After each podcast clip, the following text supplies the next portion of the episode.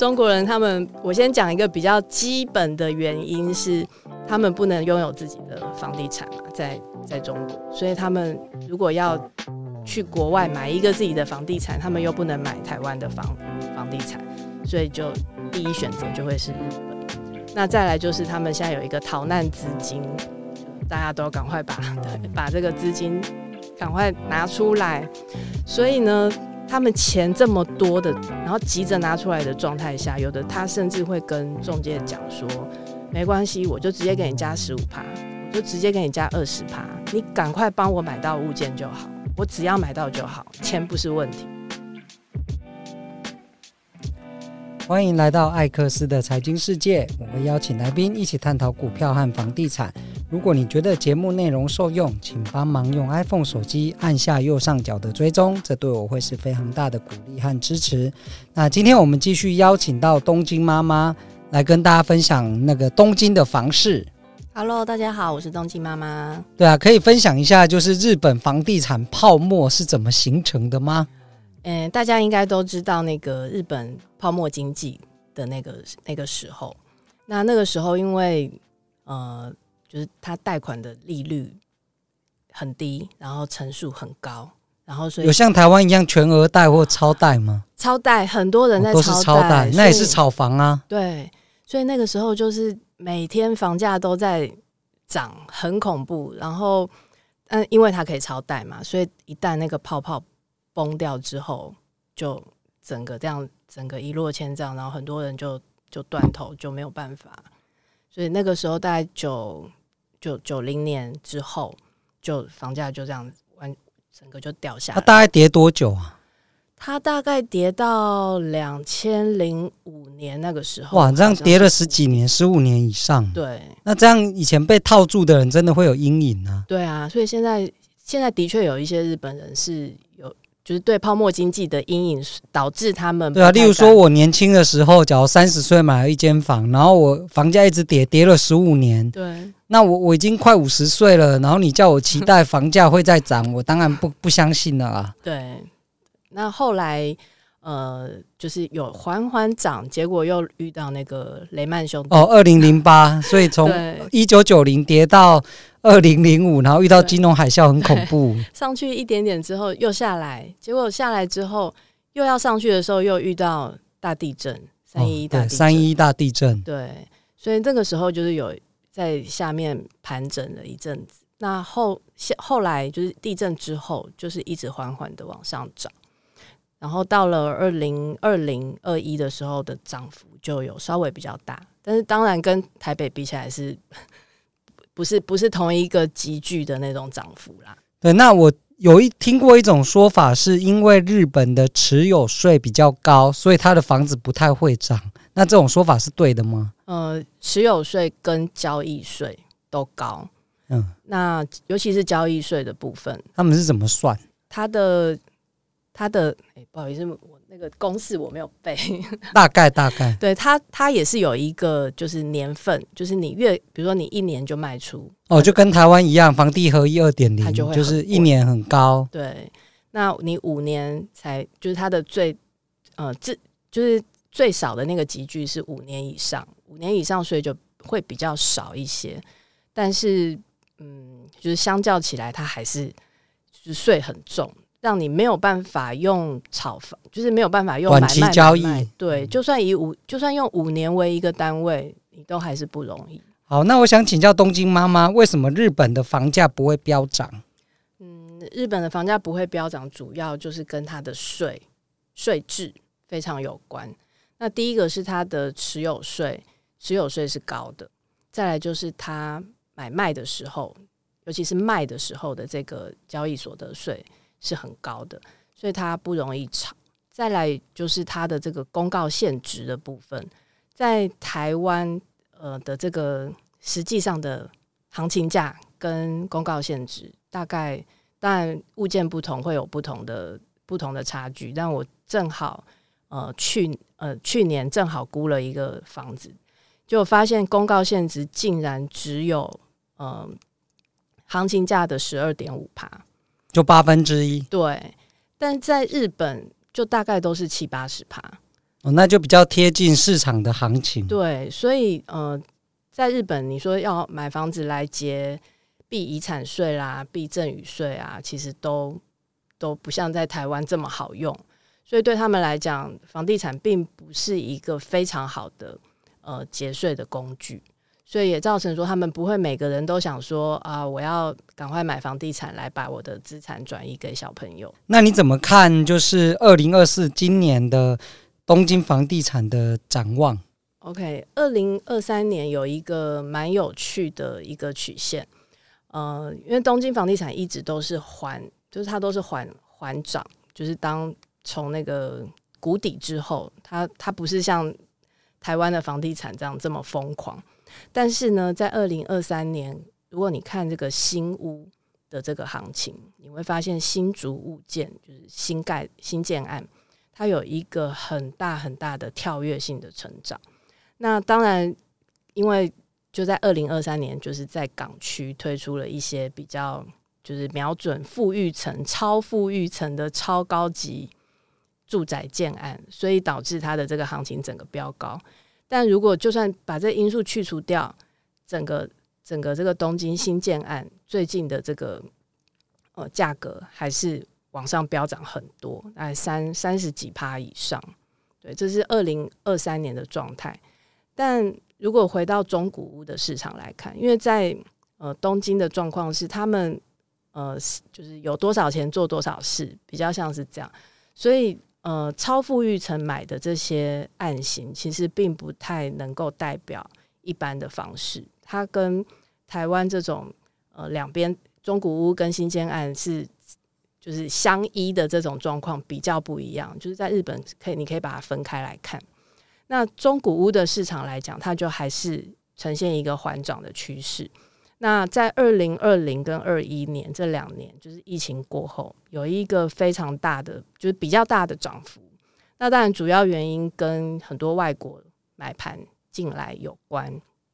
那因为那时候日币整个下跌，然后还有中国人，因为中国人出来，中国人他们，我先讲一个比较基本的原因是，他们不能拥有自己的房地产嘛，在在中国，所以他们。如果要去国外买一个自己的房地产，他们又不能买台湾的房房地产，所以就第一选择就会是日本。那再来就是他们现在有一个逃难资金，就是大家都赶快把 对把这个资金赶快拿出来。所以呢，他们钱这么多的，然后急着拿出来的状态下，有的他甚至会跟中介讲说：“没关系，我就直接给你加十五趴。”我就直接给你加二十趴，你赶快帮我买到物件就好，我只要买到就好，钱不是问题。所以等于是东京的房价也有可能是中国的资金炒起来。我觉得一定有一部分是这个，因为我知道像澳洲还有加拿大，它其实都对外国，还有新加坡也是都对外国人，尤其是中国人买房有很大的限制。对，日本是没有特别对外国人或中国人有特殊的限制。那其实之前大概在也大概就在二零一几年的时候，曾经有一度有中国大妈想要去日本炒房，福建大妈，但是他们 后来发现炒不起来，一样就是因为没有人要跟着炒，只靠自己不可能影响整个带动整个市场。对，一样是税制的问题，就是他赚不到钱，主要是他就算卖买卖买卖，但是他赚的钱很少，所以后来他们就又去找别的市场。那不过现在在东京有一个有一个盘蛮有趣的，就是塔楼。那是塔楼是什么意思？塔楼通常我们就是指二十层楼以上的那种非常高层的大楼，然后通常里面可能会有很漂亮的公社啊，然后生活品质很好这样子的这样的大楼，这是中国人非常喜欢高大上的这种感觉，所以他们呃都会就比较。比较喜欢去买塔楼，那他们也很有趣，他们自己就是华人圈之间自己就形成了一个塔楼的买盘。你觉得他们人够多，资金够多，自己跟自己人交易，自就是都是华人买卖，华华人买卖这样子，所以塔楼有一个行情是这样子上去的。对，但是这个现象在呃一般的就是绝大多数中古物市场是比较看不到的。哎，那像日本的房子，它可以住多久？日本的房子其实它跟台湾一样，他们也是有个公定的，就是你是商业用，你是木造，你是什么，就会自己都有一个公定的这个耐耐久年限。但是，一样，如果你房子盖得很好，就像现在市面上，其实你还是可以看到有那种逐年数七十年的房子，还拿出来在卖。所以是正常可以居住，没什么。那是几楼的？呃，我我最近看到的一个是是透天，透天哦，就是水泥砖砖造还是 RC 结构？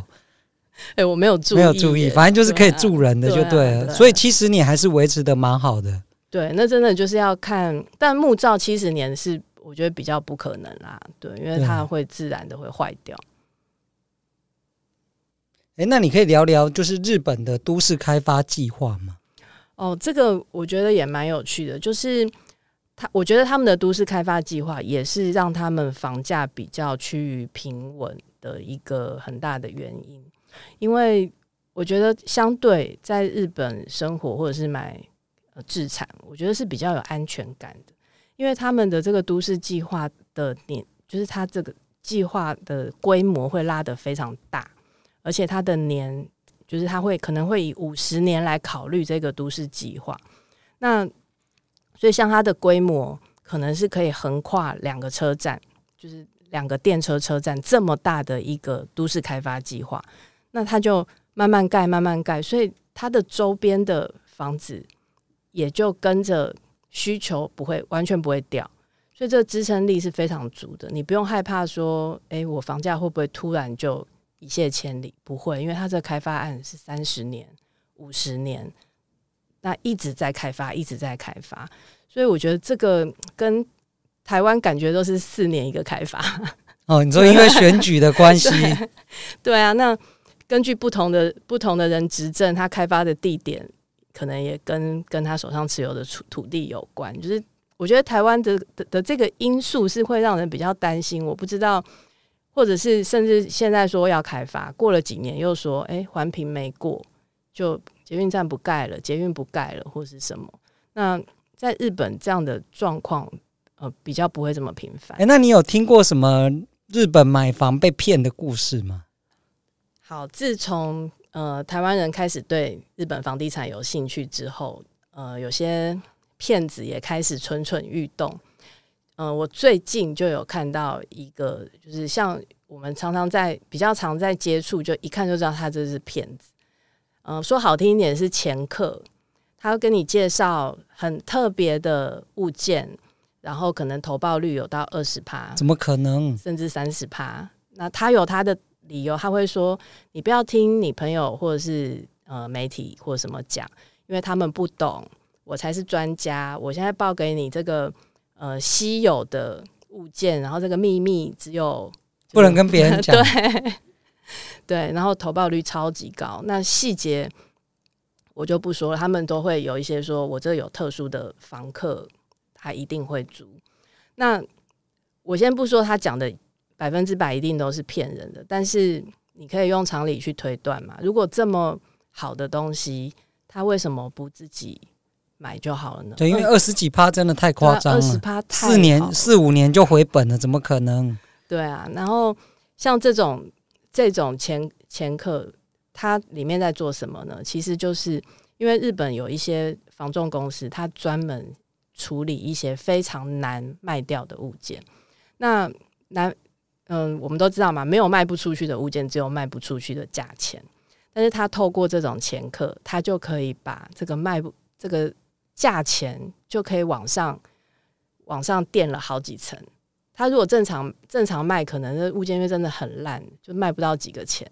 可是透过这个前客告诉你说，他投报二十趴超好物件，他可能他会带你去日本现场看吗？还是就讲一讲就签约了？可以去现场看啊，还可以到现场看。看，对，他不是他不是骗你说根本没有这个物件，然后把你钱骗走。有这个物件，但是你会用比它价值可能高一倍。对，因为你刚刚有说它其实是有实价登录的，网络上附近的行情都查得到。对，但是当然我我如果不熟悉日本房地产，我我也不知道去哪里查嘛。对，就算你查到，他会跟你讲说那个物件不同。然后这样子的骗子还常常兼营，因为他就是掮客嘛。刚刚嗯、呃，我们上一集有讲的这个经营管理签证，他说他可以代办。那因为经营管理先生如果自己要申请，真的是还蛮繁杂的。那代办的行情总是有一个。有一个有一个价钱嘛，像我我自己知道，大概二十五三十万日币左右是一个呃比较一般的价钱，当然看你的复杂度。但我听到最贵的，他竟然要收你八十万台币，哇，这样好贵哦！币，对，我觉得这个已经接近那个 诈骗等级啊，八十万台币，他就是骗你不知道。所以，只要听到不合理的报酬率以及这个签证收费极高，几十万以上，可能大家都要谨慎的避开或评估啊。对啊，这种呃代办的代办，真的一定要货比三家，尤其是不要相信说哦、呃，他他会说我们同样是台湾人，我不会骗你。这句话通常那个在中国大陆做过生意的都知道，就是都是台湾人骗台湾人。诶、那像日本有跟台湾一样这种包租代管的业者吗？呃，他有代管，也有包租代管，都就台湾有的，日本也都有。对，那我自己是只有使用代管、代租代管，对，代租代管没有包租代管。它差异会在哪里？呃、为什么你不考虑？包租代管在日本，它的它的方法通常是。由这个包租代管的公司跟你签约，就是他是你的，变成他是你的房客。对，那他会跟你保证，当然就是保证一个一个租金，租金，那你就可以不用担心空置期的问题。但是呢，它最大的问题就是因为在日本的法律上是很保障房客的，所以第一个房租他呃房东他不能自己任意的涨租金，他一定要取得房客的同意。那不能合约到期我涨租金吗？合约到期你涨租金，那他可能可以不租。对啊，对啊，对啊。但是他如果要续租的话，呃，这我讲一下他们的合约有两种。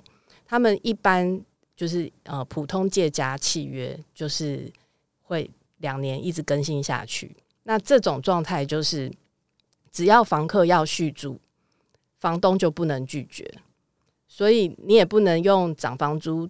或者是任何理由来叫他不要租了，只要他要租，他就可以用这个价钱一直租下去。对，那另外一种叫做定期借家，这个就是一开始我就约定好，两年之后我就要重新来。那通常这种包租代管的公司，他一定会跟你签普通借家，也就是一直就是同样的条件永久租下去，房客最大的这个条件。那现在问题出在哪里呢？如果这个房子不好租，就是对这个包租代管的业者来讲，他快要赚不到钱了。他一定会跟你说：“你给我现在给我降房租。”那你降不降？因为不降，可能就解除合作嘛。对对，那降了，当然对租客就有利嘛。对，而且。而且他们有一个话术，就是一开始他说要帮你包租代管的时候，他都会跟你讲说，这个呃房房租是可以调整的，但是可以调整的意思其实是可以调低，可以往下调，不能往上调。哎、欸，可是他如果说他要调低，但是我拒绝，那会怎么样？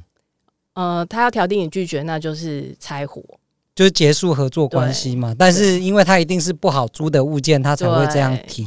所以最后就是，就议价权是在他那，在租客身上。对，所以通常你就会比较被动的接受。没错。对，所以这也是为什么你不选择包租业者，反而是决定都自己来。对，而且包租代管的话，它的这个呃租金，它一定会设定的比你自己你自己拿去租来的低。对，它中间一定，要有价差嘛？对，他要赚钱。那他会把你的房子维护好吗？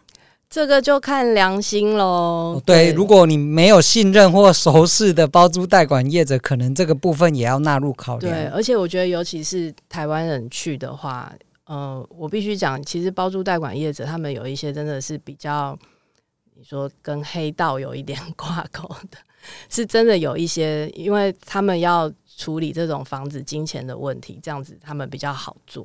所以，如果你真的跟他有纠纷的时候，你一个外国人，你怎么跟他？你你怎么跟他对抗？对啊，所以除非是当然那种很大间的有信誉的公司，这当然就 OK。但是小的那种，有的他，因为他们一般行情是五趴嘛，有的公司会跟你说，我只收你三趴，我只收你两趴，但这个可能就要考虑一下。好，就是在日本买房有非常多细节要注意，那也请大家多做功课。那建议大家上东京妈妈日本房地产的网站，它上面写了非常多他实际遇到的状况，而且应该每个月都会发文嘛，都会把最新的日本房地产资讯分享给大家。是，对，那请大家上网 Google 再讲一次，就是东京妈妈日本房地产。好，那谢谢，就是东京妈妈今天的分享。那如果大家听了有什么问题，也欢迎留言告诉我，我会在未来的节目里面回复你。那今天就到这边喽，谢谢，好，拜拜。拜拜。